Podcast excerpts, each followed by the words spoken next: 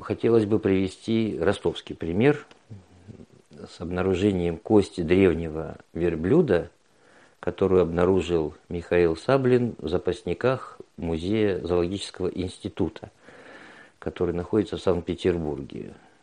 И этот, эту кость нашел Николай Верещагин, Николай Кузьмич, в 50-х годах и не выбросил. Он понимал, что на ней есть что-то такое, на этой кости есть что-то такое необычное, очень похожее на человеческие следы, но он побоялся, судя по всему, об этом объявить народу, поскольку в 50-е годы сказать, что здесь в два, сказать, или тогда это считалось, что миллион лет назад этому верблюду, сейчас уже передатирован, это 1,9-2,1, на ней есть следы человеческой деятельности. И именно это не биологические следы по целому ряду признаков, которые можно, так сказать, э, строго аргументировать. Сейчас эта кость уже она камень. Но на ней сохранились следы. Форма этих следов говорит о том, что в городе Ростове-на-Дону, в районе Левенцовка, когда-то какое-то существо, мы не знаем какое, использовало каменные орудия для того, чтобы, по крайней мере, ошкурить, а возможно и отрубить сухожилие на правой задней ноге древнего верблюда. Вот это одна из работ трассологов. В чем ценность трассологии? Она, безусловно, работает э, в комплексе со всеми остальными направлениями археологических исследований. Она сама по себе не столь цена для науки, сколь цена для криминалистики, так скажем ну, повторимся, что мы те же самые исследователи, и мы восстанавливаем поведение или что конкретно делал человек в прошлом по материальным остаткам. Если кремневым или обсидиановым или другим каменным орудием обрабатывать даже мясо, казалось бы, мягкий материал, на микроуровне возникают микроследы, которые долго потом сохраняются. На микроуровне даже кремень расплавляется на доли миллисекунд, и эти следы остаются. Там остаются царапины, то есть линейные следы, заполировка, и немножечко видоизменяется край, он либо скругляется, либо выкрашивается. Вот это и есть наша работа. Мы можем понять, что делали этим орудием, долго ли им пользовались, и какая из его частей является рабочим краем или нерабочим краем, и вообще орудие ли это или не орудие. Наша палеоэтнология или наша история, реконструкция так сказать, древнейшего поведения человека на нашей территории или вообще в этом в мире начиналась с французских исследований в середине XIX века. Украинский или в то время российский исследователь Вовк Федор Кондратьевич был другом и соучеником одного из основателей палеолитической науки в мире Мартилье, и он был в течение восьми лет редактором главного в то время мирового журнала «Ля антропологи», что означает э, антропология – он оставил ученика Петра Петровича Ефименко, который раскапывал самый известный политический памятник на территории России – Костенки, который находится под Воронежем. Вот он первый трассолог в археологии нашей страны. Почему? Потому что, причем в самом широком смысле, он стремился к интерпретации. 30 лет он изучал эту коллекцию костенок первых, с, конца, с середины конца 20-х по 58 год, когда вышла, то есть война, конечно, минус, вышла его монография «Костенки первые», так и называется, то есть «Костенки» – это название деревни, и «Костенки первые» – номер памятника, который там был открыт. Этому памятнику где-то 22 тысячи лет, 22-21, и подобных памятников или остатков подобной культуры э, в Европе сопоставимых нет потому что это не один памятник, не одна стоянка, где жил человек. Их тут же две. Они имеют архитектуру, расположение домов, повторяющиеся на двух площадках, овалом расположены землянки, и в серединке находится линия очагов. Между ними специфические ямки хранилища, где э, захоронены статуэтки знаменитых Венер палеолитических, то есть обнаженных женщин, худых и тонких, и толстых. Вот, и фигурки животных, прекрасная технология обработки камня, то есть ничего подобного в Европе нет в таком комплексе. А у нас это не только в Костенках, но еще в 500 километрах на запад – это Курская область, Авдеева, там два таких поселка, и недавно, ну, относительно недавно, в 90-е годы, открытый памятник Зарайск под Москвой, э, где не менее трех таких жилищ.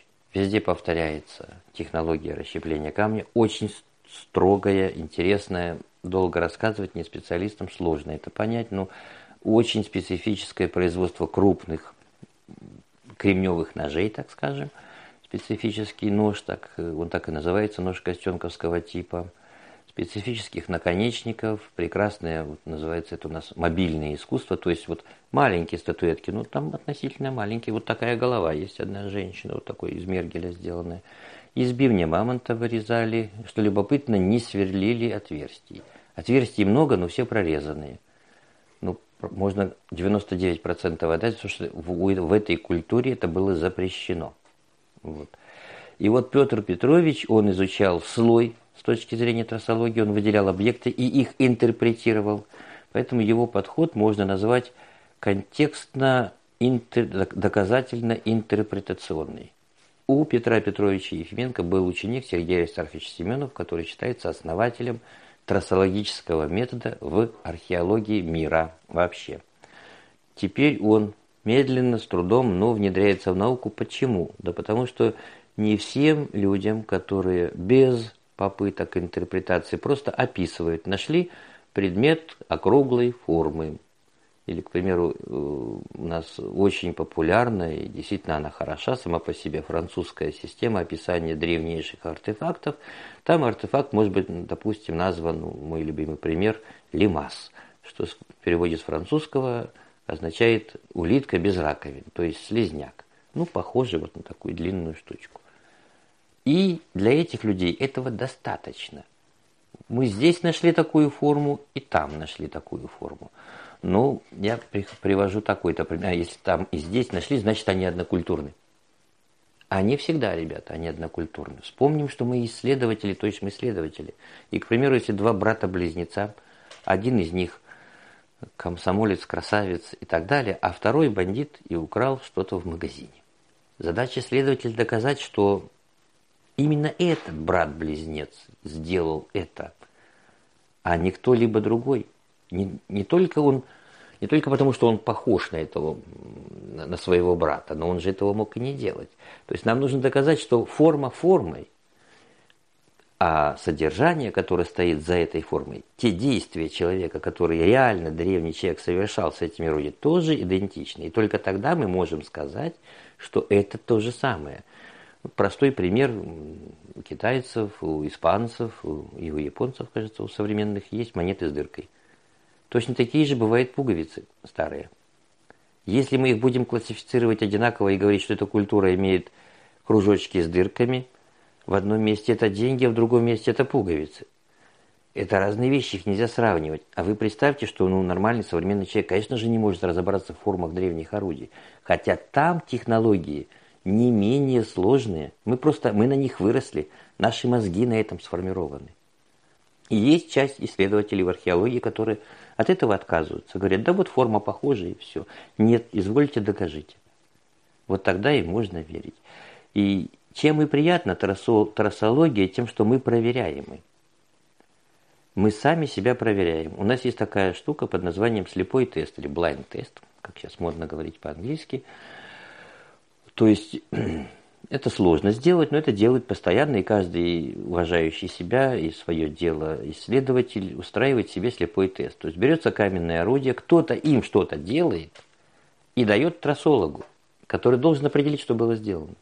Это постоянный, не просто там какая-то переход на высший уровень или еще что-нибудь. Это постоянная работа. Почему мы вот здесь и этим и занимаемся? Мы постоянно делаем эксперименты. Нам нужно знать, как выглядят эти следы. Их нельзя придумать. Основатель нашей трассологии Сергей Сарафович Семенов нашел, был, не он найден, Ефименко, его учитель, нашел топор, такой втопорообразная форма, которая была найдена вот в этой стоянке Костенки первая, еще до войны была опубликована после войны в 1947 году статья его ученика Сергея Савича Семенова о том, что вот в палеолите был топор. Топор это много значит. Это значит, уже рубили деревья, значит, могли строить дома, могли строить суда и тому подобное. Э, следы очень выразительные, ровно на лезвие. То есть сама форма кремня похожа на топор, лезвие, правда, овальное, и следы видны невооруженным глазом. Они настолько были выразительны, что Сергей Аристархович решил экспериментов не делать, и так все понятно. Ну, кроме, кроме того, его учитель эти следы уже описал в своей книжке. И вплоть до, наверное, 80-х годов так и считалось, что это топор. А это, на самом деле, этой штукой рыли землю. Если бы он попробовал порубить дерево, оно бы оставило совершенно иные следы. И стоит порыть суглинок, вот тот именно, в котором эти землянки сделаны, за 20 минут эти следы появляются. Потом мы нашли сколы с таких орудий, обломки таких орудий, и уже сотни раз повторили эти эксперименты и получили ровно такие же следы. Мы знаем, что это не топор. Ну, таким образом мы получили, что мы знаем, чем копали эти землянки, и мы знаем, что все-таки топора в палеолите не было. Крайне любопытно, что среди ученых многие всегда ссылаются на вопрос «верю-не верю». Вот, в частности, со мной это случилось много раз по поводу Левенцовской находки древнейшей, находки для всей Евразии, заметьте, для всей Евразии, пока 2,1 миллиона нигде не перекрыто ни на Западе, ни на Востоке. Это древнейшая находка, это древнейшее свидетельство присутствия человека, только в Африке есть древнее, там есть, их много.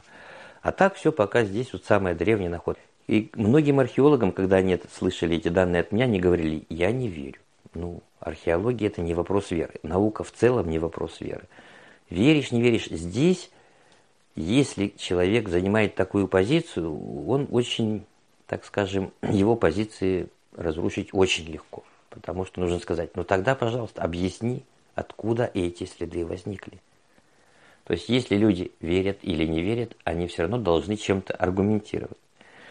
А аргументы как раз и происходят из научного подхода, который не относится ни к изложению, ни к диктанту, ни к сочинению, а называется исследование.